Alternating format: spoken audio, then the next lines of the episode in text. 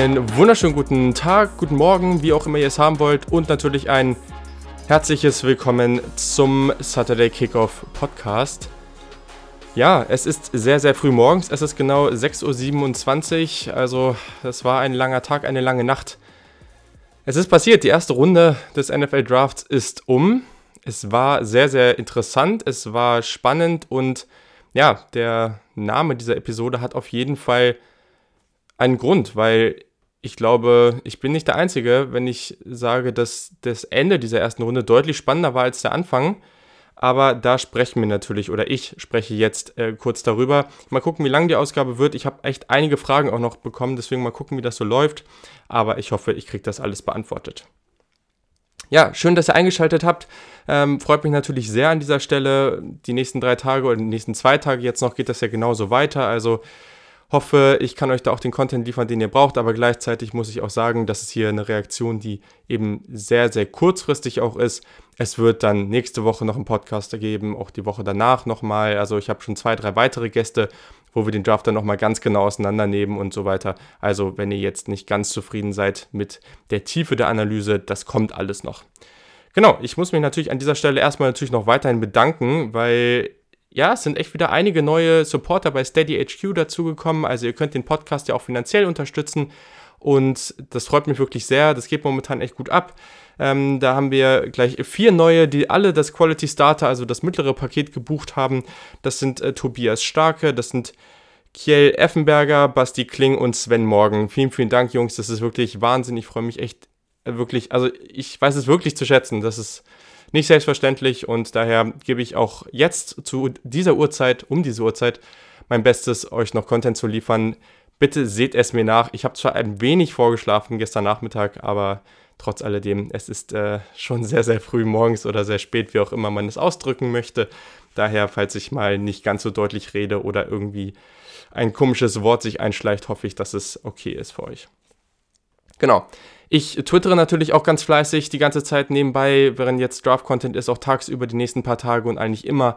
Deswegen folgt auch gerne dem Podcast auf @saturdaykick oder auf Instagram @saturdaykick, wo ich auch zum Beispiel jetzt heute mal wieder so ähm, nach Fragen gefragt habe. Ihr konntet Fragen stellen und ich habe die dort alle in der Story beantwortet. Also wenn ihr da auch gerne das öfter hören wollt, dann sagt mir Bescheid und folgt mir auf Instagram.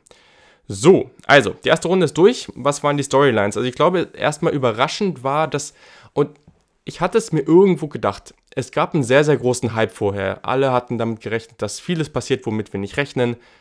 Dass vieles passiert, womit, ja, dass einfach viel mehr Madness passiert, dass einfach viel mehr Trades, all diesen ganzen Kram.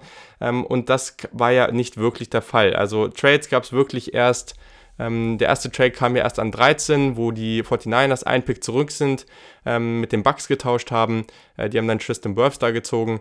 Das, ja, und, und danach gab es natürlich schon noch einige Deals, aber ich glaube, der Anfang war dann doch sehr viel ruhiger, als viele sich erhofft hatten, erwartet haben, wie auch immer.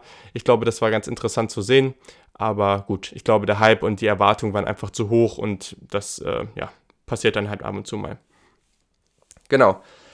Sonst ähm, muss ich aber auch sagen, dass es am Ende echt dann noch gut lustig wurde. Also von dem obligatorischen Running Back, der noch gezogen wurde, bis zu wirklich äh, Picks, die bei einigen Fanlagern äh, dann auch wirklich für ja, den sogenannten Head Scratcher gesorgt haben. All das werde ich natürlich jetzt kurz ansprechen. Also, durch die ersten Picks, ich, wie gesagt, ich gehe jetzt nicht so mega detailliert da rein. Ich gehe wirklich jetzt dann auch gleich mehr in die Fragen rein. Ihr habt wirklich viele gestellt, mehr in die Gewinner, Verlierer des ersten Targets, soweit man das jetzt einschätzen kann. Einfach das, was mir gefallen hat, was mir nicht gefallen hat. Lass es uns so nennen. Gewinner, Verlierer finde ich immer etwas übertrieben. Ähm, aber genau, also in den ersten Picks ganz wenig Überraschungen. Also Burrow natürlich an 1, Chase Young 2, Okuda 3, ähm, Andrew Thomas an 4 bei den Giants. Also ich glaube, mit dem Offensive Tackle hat da fast niemand gerechnet, aber finde ich echt solide. Also warum nicht? Ähm, ist ein solider Pick. Ähm, und man muss auch nochmal sehen, viele machen den so zu diesem soliden Offensive Tackle, der vielleicht nicht so viel Upside hat, aber der bringt halt auch Trades mit. Der hat auch, der hat eine unnormale Armlänge. Der bringt viele Sachen mit, die wirklich, wirklich gut sind für einen Offensive Tackle. Deswegen glaube ich, darf man den Giants hier an der Stelle momentan erstmal gratulieren und sagen, yo, ihr habt hier erstmal nichts falsch gemacht und das ist ja schon mal ganz nett. Ja, dann ging es weiter. An 5 haben die Miami Dolphins tatsächlich Tour gezogen. Und das ist in dem Sinne überraschend. Und das hat James in, in der, der, in der, der Draft Live Coverage ganz gut angemerkt. James Wiebe an der Stelle, at James-Wiebe auf Twitter. Ähm, dass, wenn du deinen Quarterback an der Stelle haben willst, kannst du dir ja nicht sicher sein, dass nicht ein anderes Team hochgeht. Zum Beispiel die Chargers. Und daher eigentlich überraschend, dass sie dann nicht hochgegangen sind, um sich praktisch diesen Quarterback auch zu retten war mutig an der Stelle. Es hat, es hat geklappt. Und dadurch kann man jetzt hier auch einfach sagen, jo, man hat seinen Quarterback bekommen, man musste keinen weiteren Pick abgeben, hat noch zwei weitere Picks in der ersten Runde, das ist doch ganz nice. An 6 ziehen die Chargers dann Justin Herbert, da sage ich dann gleich noch was zu. Ja, ihr kennt ja meine Meinung ein bisschen dazu, beziehungsweise ich habe hier auch schon eine Frage eingeführt, eingefügt, deswegen werde ich das gleich schon mal beantworten. Also von 25 at unterstrich 20 äh, mit Y da, ähm, T-W-E-N-T-Y äh, 5 I-V-E, sorry, ähm, geschrieben auf Twitter. Herbert Kandidat für den, Kandidat für den besten Rookie-Quarterback dieses Jahr, Fragezeichen. Also solide Offensive Line, super Wide Receiver und Top 5 Tight End. Dazu noch ein super Running Back. Wenn er solide spielt, wäre mit der Defense der Super Bowl möglich. Ja, so kann man sich das natürlich hinmalen. Das stimmt. Gleichzeitig muss ich sagen, dass ich Justin Herbert halt nicht vor der dritten Runde ziehen würde. Ich sehe nicht, dass das jemals ein starker Quarterback wird in der NFL und schon gar nicht jetzt von Beginn an. Ich sehe es einfach nicht. Ich wünsche es dem Typen wirklich. Christian Schimmel hat es mehrfach angesprochen. Das ist ein wirklich guter Typ. Ich mag den als Typen unglaublich gerne. Deswegen, ich wünsche dem nichts als Erfolg in der NFL. Und gerade für die Chargers, die ich eigentlich persönlich auch ganz gerne mag und die jetzt nochmal die coolsten Jerseys der NFL zu den noch besseren, besten Jerseys in der NFL gemacht haben. Mm. Aber also mit dem jetzt als Starter, boah, also da muss drumherum schon alles stimmen und man muss ihn perfekt nutzen und der muss wirklich nochmal einen Schritt machen, ähm, um, um da ganz oben anzugreifen. Und dann musst du halt auch sehen, dass es dieses Jahr wahrscheinlich nicht so viele Chancen geben wird für Rookies, sich halt mit dem Team einzuspielen. Das alles hilft sicherlich nicht. Also ich würde da jetzt so nicht mitgehen, aber gut, am Ende wissen wir es natürlich nicht. Genau, dann Derek Brown äh, zu den Panthers, das war ja irgendwie so ein bisschen erwartet. Pick mögen tue ich trotzdem nicht. Erstens, weil er nicht mein erster Defensive Tackle vom Board wäre oder auf dem Board ist und zweitens, weil ich es einfach vom Position Value nicht gut finde. Ähm, genau, dann einer der cooleren Picks an 8, ähm, Isaiah Simmons fällt, was ich halt, ja, also ist mein Nummer 1 Spieler auf dem Board, ich finde den unglaublich gut und die Cardinals ziehen den hier, obwohl sie ihn vielleicht nicht zwingend brauchen. Es ist nicht der Offensive Tackle, es ist nicht CD Lamb, aber ich finde den Pick super. Also man kann mit dem ganz viel äh, machen, sehr, sehr vielseitig einsetzen. Steve Keim hat in den letzten Jahren immer wieder gezeigt, dass er vielseitige Defender mag und daher passt er hier perfekt. Mal gucken, ob der auch wirklich so gut genutzt werden kann. Äh, ja, muss man schauen, ob sie das auch hinkriegen, aber gleichzeitig äh, muss man einfach sagen, ist halt so. Und da hat Jan Wegwert eben auch nochmal einen guten Punkt gemacht. Ähm, am Ende Defensive Coordinator und so weiter, die sind ja auch nicht für immer da. Wenn das nicht funktioniert, dann holt man sich einen anderen, der den besser nutzen kann. Ich glaube, da muss man erstmal aufs Talent gehen. Genau, also dahinter ging dann äh, CJ Henderson, Jaguars, äh, die Browns mit Jedrick Wilson, sehr, sehr schönen Pick an der Stelle, würde ich sagen, ähm, weil das einfach der beste Offensive Tackle in dieser Draft ist und da bin ich nicht alleine mit der Meinung. Das passt einfach sehr, sehr gut äh, und ich glaube, der wird einfach in allem, was sie tun, enorm helfen und wird Baker Mayfield da einfach nochmal eine Konstante in der in Pass Protection geben. An 11, ja. Mackay Beckton zu den Jets. Ja, muss jetzt nicht zwingend sein, aber gut, sie wollten einen, sie wollten einen Offensive Tackle haben. Der ist schon interessant, der bringt einfach ganz viel mit, was du dir von einem Offensive Tackle erwünscht, aber der ist halt High Risk, High Reward, ne? Der kann halt einschlagen oder es kann halt auch gar nichts werden. Muss man sehen, ob man das möchte. Gerade mit Tristan Wirfs auf dem Board ist das natürlich vielleicht nicht ideal. Dann ist an 12 was passiert, was an einigen Stellen schon mal auch hier und da erwähnt wurde und also jetzt auch von äh, US-Experten da vor allem, die gesagt haben, seid nicht überrascht, wenn Henry Rux der erste Wide Receiver vom Board ist.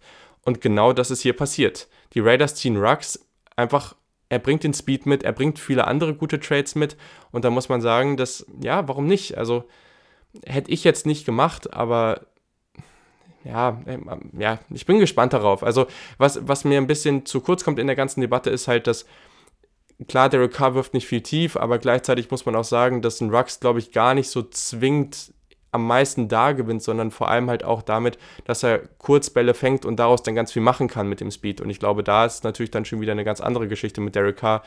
Also warum nicht, finde ich eigentlich ganz spannend und ich kritisiere den Pick jetzt nicht. Ich finde es auch nicht mega gut, aber ja.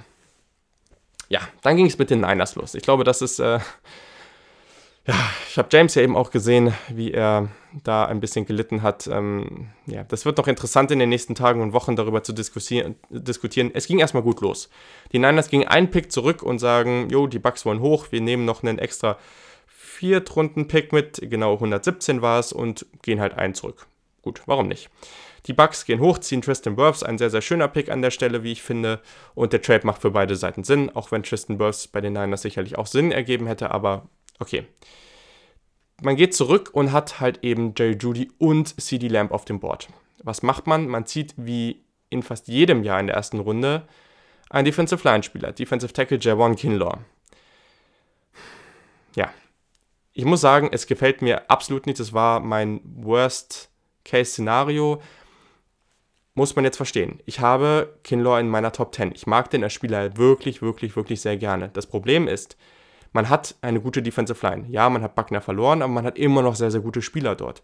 Dann kommt dazu, dass das einfach vom Positional Value einfach nicht viel ist. Also weder der Need noch das Positional Value passen und gleichzeitig hat man viele gute Wide Receiver auf dem Board. Man hatte angeblich Trade-Angebote, die man ausgeschlagen hat, um ihn zu ziehen. Man hätte also nochmal zurückgehen können, noch mehr Picks einsammeln können. Warum nicht?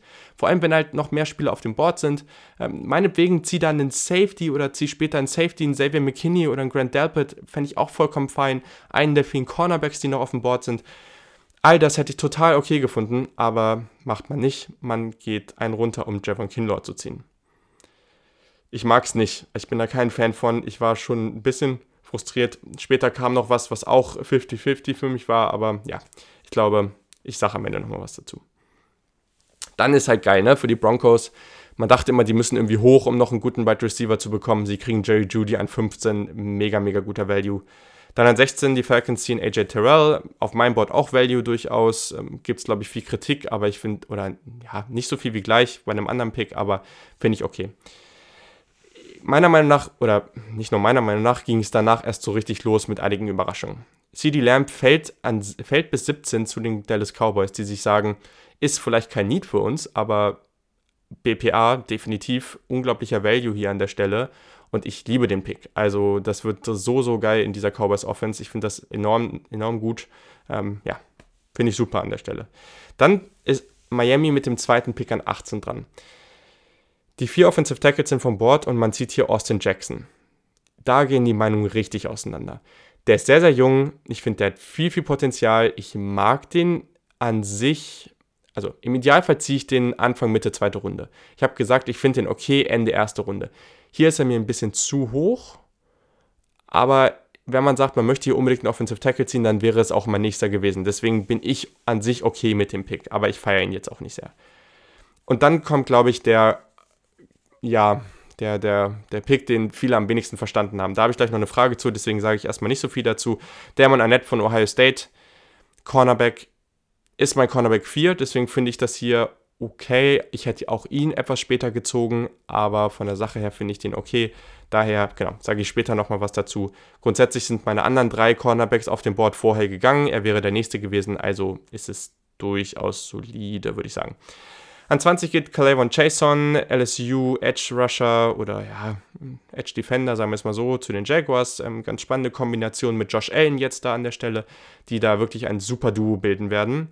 Ähm, die Eagles ziehen an 21 einen Wide Receiver, aber nicht Justin Jefferson, den viele erwartet haben, sondern Jalen Rager. Und ich glaube, das wird richtig cool. Also man hat ja noch Deshaun Jackson, aber man hat auch Alshon Jeffrey, der eben eher dieser physische Receiver ist. Rager bringt viel, viel Speed mit, den kannst du überall einsetzen, outside, im Slot. Ich glaube, das ist super. Ich mag den Pick sehr. Also coole Sache von den Eagles. An 22 dann die Vikings. Die ziehen Justin Jefferson dann eben. Und auch ihn finde ich, also ich habe ihn ja noch höher als Jalen Rager. Ich mag Justin Jefferson sehr. Und ja, was will man sagen? Also ich glaube, das ist ein cooler Pick, weil man hat Adam Thielen und der kann im Slot und Outside eingesetzt werden. Das gleiche gilt für mich, für Justin Jefferson und daher hat man hier eben sehr, sehr viele Möglichkeiten, wie man seine Receiver hin und her schieben kann und daher finde ich es wirklich spannend und einen coolen Pick ist auch auf meinem Board durchaus Value. Ja, dann ist wieder was passiert, was ähm, Head Scratcher weiß ich nicht, aber naja, doch für mich eigentlich schon. An 23 gehen die Chargers hoch. Sie geben 37 und 71, um auf 23 zu kommen. Die Patriots traden aus der ersten Runde, ja. Und an 23 ziehen die Chargers Kenneth Murray, Linebacker, Oklahoma. Das ist jemand, der gerade in Coverage eigentlich noch nicht so wirklich da ist. Der bringt athletisch viele tolle Sachen mit, aber der ist da noch nicht so besonders gut. Downhill ist der natürlich sehr, sehr spannend. Also gerade gegen Screenplays und all diese ganzen Geschichten ist der wirklich brutal explosiv der wird auch Spaß machen mit, mit Derwin James in einer Defense. Hundertprozentig, aber das ist mir zu früh. Und das ist, ich habe mal nachgeguckt, das ist tatsächlich ziemlich ironisch, weil die Chargers von 37 hochgetradet sind und äh, Kenneth Murray ist die 37 auf meinem Board. Also ich bin mir sicher, dass er da nicht mehr da gewesen wäre, aber es ist einfach ganz lustig. Einfach nur ein random Zufall, mehr nicht. So, an 24 ziehen die Saints Cesar Ruiz von Michigan, der Center. Auch das hat man, ja, also sie haben letztes Jahr Eric McCoy gezogen, auch ein Center. Deswegen war es so, okay, warum machen sie das jetzt? Aber gleichzeitig kann es eben sein, dass einer von den beiden auf einem Guardspot eingesetzt werden soll. Ich habe Ruiz ein bisschen niedriger, aber an sich ist das echt ein starker Spieler und daher, ja, ist grundsätzlich okay. Ich würde den eher zweite Runde ziehen, definitiv. Also es ist jetzt kein Value-Pick, auf keinen Fall, aber ähm, ich finde das jetzt auch nicht katastrophal an der Stelle. So, dann ging die Niners-Geschichte weiter. An 25 und das hätte niemand, niemand, niemand erwartet also sie müssen diesen Spieler wirklich hoch gehabt haben und das kann ich wiederum nachvollziehen. Die Niners traden hoch. Sie haben kein, sie hatten vor dem Draft keinen Zweit-, Dritt- und Viertrunden-Pick. Sie haben sich durch den Downtrade einen Viertrunden-Pick ertradet, geben den an der Stelle wieder ab. Sie geben 117, also 31 natürlich, 117 und 176 ab, um diese sechs Spots nach vorne zu traden, was ich an sich okay finde vom Wert. Also vom Trade-Wert finde ich das nicht so teuer. Ja, und man, man zieht Brandon Ayuk mein, ja, Man Crush, My Guy, wie auch immer, mein Nummer 3 Receiver auf dem Board, 3-4, also Henry Rugson, er habe ich, ich habe ihn praktisch auf dem, auf dem gleichen Spot.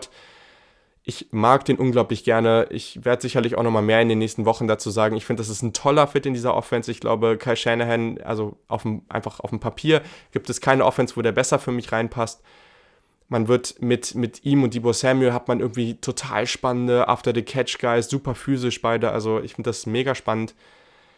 Aber mir gefällt, also das rettet es ein bisschen für mich. Dadurch, das ist auch als aus Fanperspektive, ich bin einfach happy darüber. Das wird sicherlich ein Jersey geben. Das, das finde ich cool. Auch die Receiver danach, so ein Mims, ein Higgins, ähm, auch ein Pittman, das passt alles nicht so gut in die Offense. Ich habe einfach ein Problem mit der Strategie, ein ganz massives Problem mit der Strategie. Meinetwegen, geh von 13 auf 14, geh auf 14 irgendwo hin zurück, geh auf 24, auf 25, auf 26 zurück, irgendwo in diese Range. Nimm wirklich nochmal massiv Picks mit für diese 10 Spots, die du zurückgehst, 10, 11. Und zieh dann Ayuk und zieh dann nochmal in 31 oder geh von 31 nochmal zurück. Es ist mir egal, aber dieses, kurz zurückgehen, was ja nice war, also der Move ist ja mega cool, dann aber einen Defensive Tackle zu ziehen und später nochmal hoch zu traden, sodass man jetzt wieder keine Munition in 2, 3 und 4 hat, wobei diese Draft unglaublich tief ist, das stört mich, also stört mich massiv und wie gesagt, es kann sein, oder ich glaube an Kinlaw, ich glaube, dass der eine super Karriere haben wird und das muss er jetzt tatsächlich auch haben. Ähm, ich glaube, dass Brandon Ayuk hier super spannend wird, dass der, ja, ich werde es lieben, den in dieser Offense zu sehen. Aber von der Gesamtstrategie, ich meine, ich würde so gerne noch einen Interior Offensive Lineman sehen und vor allem würde ich viel lieber irgendwie, keine Ahnung, noch einen Cornerback sehen. Xavier McKinney ist noch auf dem Board. Ich hätte es voll gern gesehen und jetzt müsste man eben aus dem nächsten Jahr oder mit Spielern irgendwie traden. Müsste, also ich würde es voll gerne sehen, dass die morgen in der zweiten Runde irgendwie picken könnten und sich einen Xavier McKinney oder Grant Delpit holen könnten. All das wird jetzt sehr, sehr schwer und ja, finde ich sehr, sehr schade, weil es wirklich noch einige Needs gibt, die ich wirklich gerne bedient hätte und hm, naja, ist jetzt so. Also, das ist glaube ich, jetzt erstmal so meine Two Cents zu dem Thema, aber äh, ich glaube, ich bin eher enttäuscht von dem Draft der Niners bisher und gleichzeitig muss ich eben sagen, dass ich als reiner Fan und, und ja, Scout-Anschauer-Perspektive ähm, einfach sehr, sehr happy bin, dass man Brandon Ayuk trotzdem hat. Das rettet so ein bisschen. So, weiter. An 26 dann der nächste Schocker. Die Packers traden hoch von 30 und ja, sie ziehen Jordan Love. Und das ist halt verrückt, ne? Also ich fand es eigentlich immer gar nicht so unrealistisch. Ich finde es immer gut, wenn man einen Quarterback irgendwo sieht, den man mag, sich die ins Team zu holen. Man sollte sich immer die Chance geben. Auch ein Aaron Rodgers wird wahrscheinlich noch zwei Jahre da sein. Aber da einfach zu sagen, okay, wir geben uns die Chance, den auszubilden und Jordan Love ist einer der Quarterbacks, der das gut brauchen kann und ihn dann gleich übernehmen zu lassen. So. Also diese, das, ist, das kann so viel wert sein. In zwei, drei Jahren kann man sagen, das war unglaublich wichtig, dass man das gemacht hat. Gleichzeitig verstehe ich jetzt, dass man aus Packers Sicht sagt so, oder aus Fansicht, okay, wir sind in einem Win-Now-Modus, wie können wir uns nicht jetzt verstärken? Wie können wir nicht hier einen Denzel Mims oder T. Higgins oder wen auch immer ziehen? Wieso? Das, das passt überhaupt nicht. Oder Patrick Queen, der noch auf dem Board war. Wie, wie können wir das nicht tun? Und das verstehe ich, definitiv. Ich muss einfach aus meiner subjektiven Perspektive sagen, ich glaube ehrlich gesagt nicht mehr so großartig daran, dass die Packers angreifen können. Ich soll mich gerne vom Gegenteil überzeugen und glaube, dass das hier kein ganz dummer Pick ist, vor allem weil ich Jordan Love auch Ende erste Runde ziehen würde. Also ich habe den, glaube ich, irgendwie an Position 27, 28, 29 auf meinem Board. Deswegen finde ich den hier als Value total okay und ich mag den als Spieler. Ich finde den super spannend. Noch ganz viel zu tun, aber ich finde den sehr, sehr spannend. Deswegen, ja, also hier kann ich auch nochmal zitieren. Ähm, muss mal kurz gucken. Tobias, äh, Tobias Hofland, Tobias Hofland, der war ja auch neulich hier schon am Start im Podcast, der hat auch nochmal geschrieben bei Twitter als, äh, als Frage in, in, Großbuchstaben mit sehr vielen Aus, äh, Fragezeichen dahinter, warum den verdammten Jordan Love? Wie gesagt, ich habe es gerade erklärt, ich finde den Pick nicht schlimm oder auch nicht schlecht. Ich verstehe, dass man da nicht happy mit ist, definitiv, aber zumindest deckt man hier mit Quarterback einfach eine Position hat, die Value hat und wie gesagt, wenn man in ein paar Jahren darauf zurückguckt und Jordan Love ist nichts geworden, dann ist es ärgerlich, ja. Aber gleichzeitig kann man hier eben auch rausgehen. Und ich finde auch Quarterback ist eben die eine Position, wo man sich die Chance geben kann. Und wenn man das für richtig erhält und den Quarterback mag, dann kann man das auch gerne tun. Ja, die Seahawks. Für die Seahawks ist das, glaube ich, bitter gelaufen, weil ich kann mir vorstellen, und das wollten auch alle Seahawks-Fans, soweit ich das beurteilen kann, dass man hier runtertradet. Problem ist, dass die Packers das irgendwie anscheinend gesehen haben, gedacht haben, oh okay, hier gehen wir schnell lieber vor die Seahawks, traden eben da auf den 26. Spot und ziehen da den Quarterback. Das heißt, die Seahawks haben anscheinend niemanden gefunden, ich weiß nicht, ob sie überhaupt gesucht haben, gehen hier oder ziehen hier an der Stelle und sie ziehen Jordan Brooks, Linebacker Texas Tech. Ich glaube, es ist alles damit gesagt, wenn ich ausdrücke, dass ich den an 81 auf meinem Big Board habe der hat einfach ganz, ganz wenig Coverage gespielt. Und das ist einfach das große Problem, was ich damit habe. Also, das ist eine Projection auf die NFL. Also, du ziehst in der ersten Runde keinen reinen Downhill-Linebacker, der, also Murray ist ja ein ähnlicher Typ, aber der ist halt schon athletisch nochmal eine andere Hausnummer. Und Brooks ist kein schlechter Spieler, aber das ist halt klar, so ein Spieler, den ziehst du irgendwie mit dritte, vierte Runde mit Upside. Vielleicht auch meinetwegen Ende zweite Runde, aber eher dritte Runde mit Upside so. Und deswegen passt mir das hier einfach gar nicht. Ich mag das gar nicht, gar nicht, gar nicht. Und ähm, ja, also was die Seahawks in den letzten Jahren da so gemacht haben, äh, ist mir, ist mir einfach ein Rätsel. Ich hoffe, dass das ein guter Pick wird, aber ähm, und da spreche ich jetzt gerade sehr, sehr objektiv ähm, und versuche meine Niners-Fanbrille nicht durchkommen zu lassen. Aber ja. Denn was man sagen muss, einer oder der schon lange ähm, zu der Zeit der höchste Spieler auf meinem Board, Patrick Queen, war noch da. Und das ist ein Linebacker, den ich viel, viel mehr mag, der viel, viel mehr Upside mitbringt. Der wäre da super gewesen. Und Baltimore macht natürlich wieder genau das. Die verstärken sich enorm. Es ist ein toller Fit, es ist ein toller, toller Value, ganz, ganz hervorragender Pick an der Stelle. Patrick Queen, Linebacker LSU an 28 zu Baltimore. An 29 ziehen die Titans, also Herr Wilson ist für mich viel zu früh an der Stelle. Was heißt viel zu früh? Ich würde den irgendwie Mitte, Ende zweite Runde ziehen. Ähm, einfach ein riesiger Typ. Auch hier wieder jemand, der wahrscheinlich erstmal auf Guard spielen wird, aber grundsätzlich interessant. Ähm, aber ja, ist mir einfach zu früh an der Stelle. Da gäbe es, hätte es andere Spieler gegeben, die ich lieber da gesehen hätte. An 30 Miami zurückgetradet. Also, das ist auf jeden Fall spannend. Man hat noch mehr Picks einsammeln können. Gut. Also, man sieht hier erst Austin Jackson. Ja, der wird auch noch etwas Zeit brauchen, auf jeden Fall. Und ja, dann zieht man hier an 30 Noah Igbenogany. Und ja, also ich habe den auch nicht ganz niedrig. Ich habe den in der zweiten Runde irgendwo in dem, in dem Bereich Auburn, Cornerback.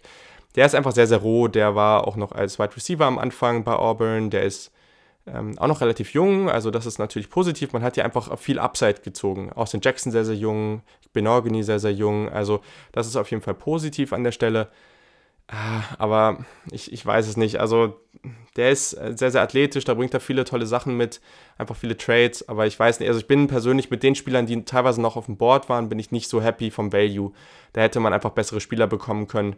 Und daher, ja, finde ich, hätte man lieber an 18, weiß nicht, selber McKinney ziehen sollen und hier, weil Josh Jones weiß man natürlich nicht, dass der noch auf dem Board wäre, gewesen wäre, aber dann zieht man den lieber hier und das wäre besser gewesen. Aber gut. So, die Vikings sind runtergegangen auf 31 und ziehen hier Jeff Gladney. Auf meinem Board Value, ich habe den etwas höher. Wahnsinn. Also ich sag gleich noch was zu denen, weil das ist wirklich richtig cool. Und dann 32, und das ist jetzt sehr, sehr interessant. Hier wurde oft über DeAndre Swift geredet. Klar, wir wollen eigentlich keine Running Backs in der ersten Runde ziehen, aber sie ziehen hier Clyde Edwards Hilaire. Es ist mein Running Back 1. Ich finde den Pick, sagen wir es mal so, im Vakuum finde ich den Pick nice, weil die Offense ist stark, das ist das, also sie haben den Super Bowl gewonnen und sie machen sich hiermit stärker. Sie haben den, einen wunderbaren Running Back gezogen, der super als Läufer ist, der ganz, ganz viel mitbringt und gerade als Passcatcher auch nochmal extrem viel Value für diese Offense bringt. Also ich finde das ein mega, mega Pick von der Sache her. Der darf nicht so früh passieren, da stimme ich mit überein. Ähm, das hätte ich gerne später gesehen, aber von der Sache her, wenn man einfach nur aufs Team guckt und sagt, okay, sie wollten eine weitere Waffe für ihre Offense reinholen, dann finde ich das natürlich spannend. Genau. So, jetzt gehe ich kurz auf die Fragen ein. Am Ende kommen noch kurz meine, ähm, ja, meine, meine positiven Sachen, negativen Sachen zu der, zu der ersten Runde und genau, dann war es das auch schon.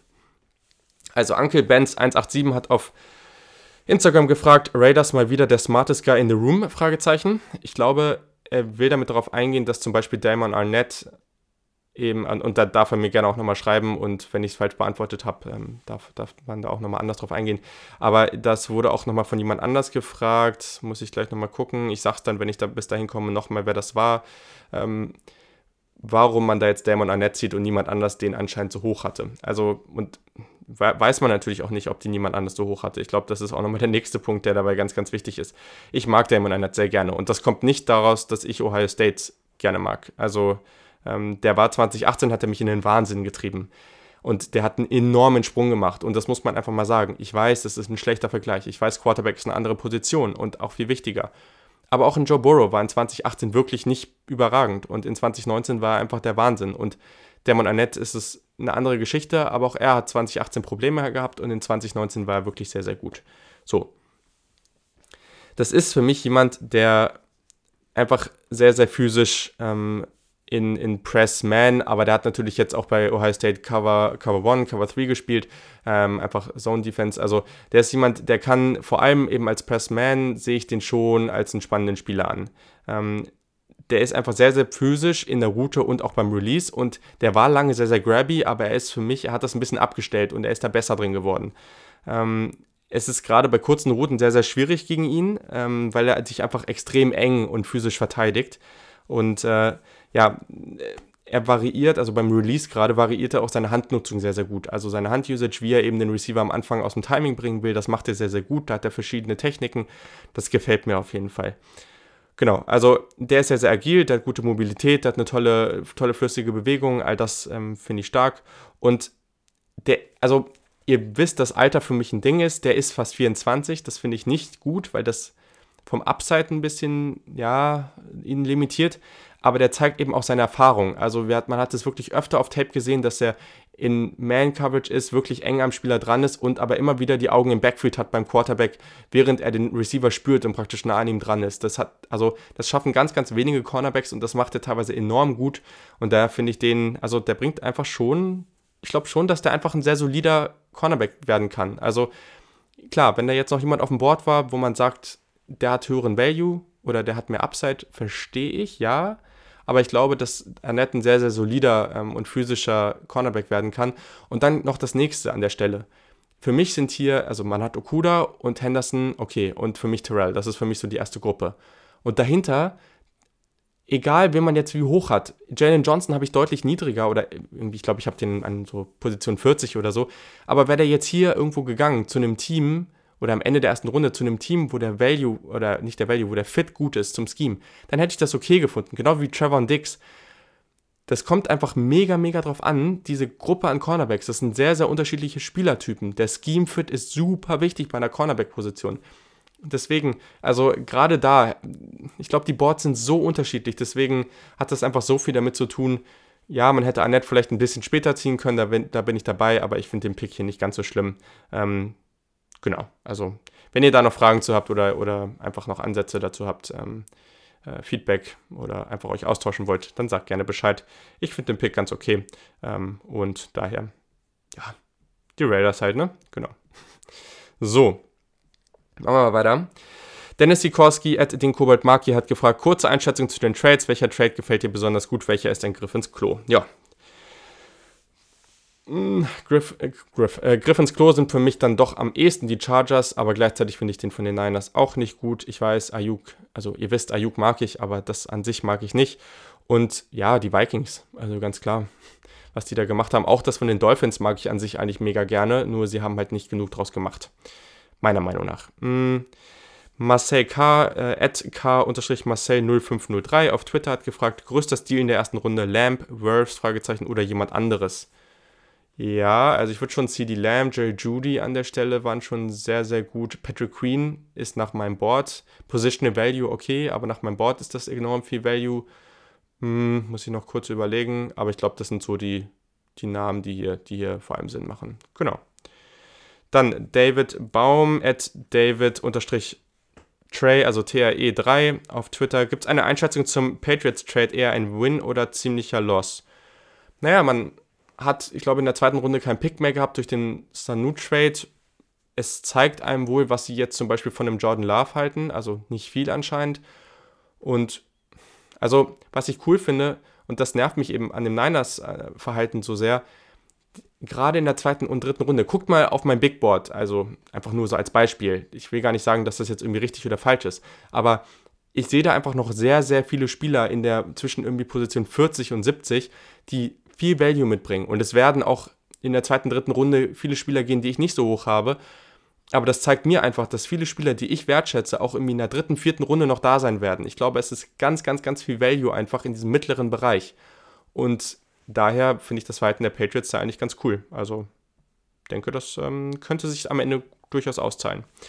Dann hat äh, 25, äh, 25, der hatte eben schon eine Frage gestellt, nochmal rausgehauen. Deine Meinung zu Rux zu Las Vegas? Wieso nicht Lamp? Ähm, ja, habe ich eben schon ein bisschen was zugesagt. Ich weiß es natürlich am Ende nicht. Ich glaube, der Speed hat hier einen Unterschied gemacht und man hat einfach eher da den Fit gesehen. Ähm, ich hätte auch einen ein CD Lamp da gut gefunden. Ich glaube, die sind alle ziemlich vielseitig, aber gut. Dann hat er noch gefragt, habt ihr über NFL Network den Draft verfolgt oder musstet ihr euch ran NFL antun? Ich habe NFL Network geguckt, dabei die Der Draft Live-Schalte ähm, äh, auf, dem, auf dem Ohren gehabt. Ähm, ja, also ich gucke nicht so oft dran NFL, aber ich will da jetzt auch nicht weiter was zu sagen. Ähm, und dann noch Aaron Rodgers per Trade zu den Patriots. Ähm, Fragezeichen mit so einem Zwinker-Smiley. Ich glaube nicht, dass das passiert. Ich würde da auch tatsächlich gerne Jared Sidham sehen. Ich bin da sehr gespannt drauf. Äh, ja, mehr will ich dazu nicht sagen. Dann hat er auch noch gefragt, was sagt ihr allgemein zum Draft? Ich fand die Live-Schalte zu den Fans unnötig und peinlich. Beste Warrooms, die Coaches mit den Kids oder Coach B mit seinem Fliesentisch. ähm, ja, also ich fand es eigentlich besser als gedacht. Also, weiß nicht. Also, ist schon ein bisschen schade, dass man jetzt eben nicht dieses krasse Fanerlebnis, was dann sonst eigentlich da ist, dieses, diese Stimmung hat. Ähm, ich muss mich da immer an diesen Trade damals erinnern von den Niners mit den Bears und wie Trubisky dann gezogen wurde und alle irgendwie voll ausgerastet sind. Das fand ich irgendwie ziemlich cool. Ist natürlich jetzt nicht so, ja, das mit den Fans war schon ein bisschen cringe, also es war schon immer ein bisschen peinlich, aber irgendwie dann hat es auch einen gewissen, ja, es war dann irgendwie auch ganz lustig. Daher finde ich es nicht so schlimm. Genau, ähm, dann, ah, genau, Tobi, äh, TWN NFL Draft. Äh, folgt dem auf jeden Fall. Der bringt echt super viel auch äh, zu, den, zu den Spielern und scoutet ganz viel. Unsere Meinungen stimmen nicht überein, nicht immer überein, aber das ist ja auch gar kein Problem. Dafür ist das Ganze auch da. Hat auch die Frage zu Annette gestellt. Wie gesagt, ich hoffe, ich konnte jetzt sagen, dir sagen, warum das Sinn macht, äh, Annette zumindest in der ersten Runde zu ziehen ähm, oder so vor den anderen Cornerbacks. Sagen wir es mal so. Ich hätte ihn vor den anderen Cornerbacks gezogen. Das erklärt es vielleicht besser. Aber ist auch okay. So. Dann Chapti at SZABTY. Kein Safety in der Runde 1. Hätte gedacht, dass mindestens McKinney in der ersten Runde gehen wird. Deine Meinung zu dem Fallen der Safeties? Ich habe keine Ahnung. Ich glaube, wir wissen alle, dass spätestens seit den letzten Free Agencies die NFL Safeties anscheinend nicht so wertschätzt oder so. Ich habe keine Ahnung. Ich verstehe es nicht. Ich mag die Safeties sehr. Ich sage da auch gleich nochmal was zu. Keine Ahnung. Ich habe wirklich keine Ahnung. Dann hat Jakob at J4K0B-DIUNYX ja, gefragt auf Twitter, wie kann man den Pick der Seahawks erklären und wie passt Jordan Brooks in die Seahawks Defense? Hm. Ja, gute Frage. Also ich muss sagen, mit der Seahawks Defense, also mit dem Scheme und so, bin ich jetzt nicht super vertraut. Also ehrlich gesagt glaube ich, dass der nicht so ideal in irgendeine heutige NFL Defense passen sollte. Deswegen. Und ich, ich sehe halt auch nicht, gerade in so einer Zone Defense sehe ich halt auch einfach nicht, die Instinkte, die er da haben sollte. Das fehlt mir einfach so ein bisschen. Deswegen, also ich sehe den Fit auch nicht so wirklich, aber wie gesagt, ich glaube, ich würde den Fit da, vor allem wenn man ihn jetzt so zieht, dass er jetzt starten soll oder, oder auf jeden Fall viele Snaps sehen soll, dann sehe seh ich den Fit jetzt einfach nicht. Also dann zieht man den lieber später und versucht den irgendwo hinzuentwickeln. Aber ja, genau. Dann hat noch Baumfeller Joe, at Baumfeller Joe auf Twitter gefragt, hoffe ich bin nicht zu spät. Ach so, ja, hat, weil er es kurz vor Ende abgeschickt hat. Also auch morgen oder den Tag danach. Schickt mir bitte die Fragen bis praktisch nach dem Ende des jeweiligen Draft-Tags werde ich relativ schnell anfangen aufzunehmen. Also wenn ihr Fragen habt, dann schreibt sie einfach vorher gleich. Ähm, ich habe da meist einen Tweet zu, da könnt ihr drauf kommentieren. Ihr könnt mir auch so einfach mich taggen irgendwie oder immer eine DM schreiben. Die sind auf Instagram und auf Twitter offen. Daher schreibt mir da einfach und dann nehme ich das auf. Ja, er fragt, was sind deine größten Steals und Reaches? Und da gehe ich einfach zu den positiven und negativen Sachen über. Ich glaube, da sind die einigermaßen mit drin. Positiv war für mich auf jeden Fall Isaiah Simmons fällt an 8 und die Cardinals ziehen Best Player Available. Fand ich super. Also ganz, ganz toll von den Cardinals. Jedrick Wills an 10 finde ich auch super für die Browns. Ich finde es auch einen tollen Fit. Also äh, ja, finde ich ganz, ganz toll. Gleichzeitig muss man sagen, bin mal gespannt. Conklin ist Right Tackle, auch Wills hat Right Tackle gespielt und man sagt, oder ich habe mir da auch noch mal ein bisschen was zu angehört und da hieß es oft, dass so ein dass so ein Tackle, wenn er auf die andere Seite wechseln muss, dass das schon eine Offseason braucht, um das zu lernen. Das ist, also versuch mal, wenn du Rechtshänder bist, auf einmal die ganze Zeit mit links zu essen oder so. Ähm, oder irgendwie, weiß nicht, alles im Haushalt mit links zu machen. Das wird wahrscheinlich irgendwie schwierig sein, erstmal. Das braucht Zeit. Und deswegen in dieser Offseason sicherlich nicht ideal, weil es eben nicht so viele Möglichkeiten gibt zu trainieren. Aber trotzdem finde ich den Pick hier eigentlich ganz cool. Genau, also positiv war auch, einfach nur im Vakuum. Der Trade der Niners und Bucks, ich glaube, das war für beide Teams ein Win-Win, also schöne Sache. Judy zu den Broncos, CD Lamb zu, zu Dallas, einfach äh, tolle Value-Picks ähm, für beide Teams, wirklich super. Dann Patrick Queen an 28 zu den Ravens, auch das fand ich super. Und allgemein, die Vikings sind für mich der Gewinner. Die haben, ich glaube, ich habe gelesen, die haben noch zwölf weitere Picks jetzt. Äh, und sie haben schon, sie sind runtergetradet und sie haben Justin Jefferson und Jeff Gladney, zwei Superspieler. Also ich finde es mega. Ganz, ganz toll, was die Vikings da gemacht haben. Negativ, also spielerisch, ich nenne das jetzt mal so, das ist wirklich einfach nur meine Meinung. Ich hoffe, dass es nicht so ist. Ich hoffe, dass er eine tolle Karriere haben wird, dass die Chargers mit ihm erfolgreich sind. Das will ich ganz, ganz so ausdrücken. Und wenn jemand ihn höher hat, aufgrund von welchen Gründen auch immer, aus, ja, das finde ich okay. Das ist vollkommen legitim und jeder hat seine eigenen Einschätzungen. Für mich ist Herbert an 6 einfach eine Katastrophe. Das sage ich jetzt einfach ganz offen so ja, mehr muss ich auch nicht dazu sagen. Dazu kommt eben noch, dass ich den Trade-Up für Kenneth Murray nicht wirklich gut finde. Also die Chargers für mich, ja, ich, ich glaube, als Chargers-Fan wäre ich hier ähnlich enttäuscht wie bei den Niners, dass man sagt, okay, vielleicht findet man die Spieler irgendwie ganz cool, aber gleichzeitig, ähm, ja, war das Draftverhalten nicht, nicht so ideal. Genau, Kinlaw an 14 zu den Niners habe ich schon genug zu gesagt. Ähm, jo, und dann eben noch Jordan Brooks. Ja, vor allem auch eben dadurch, dass es nicht besonders ideal gelaufen ist, dass man bestimmt runtertraden wollte. Ich glaube, das war einfach nicht das, wie man sich das gewünscht hat. Gleichzeitig, ich weiß jetzt gar nicht, wie viele Picks die äh, Seahawks in den nächsten Runden noch so haben.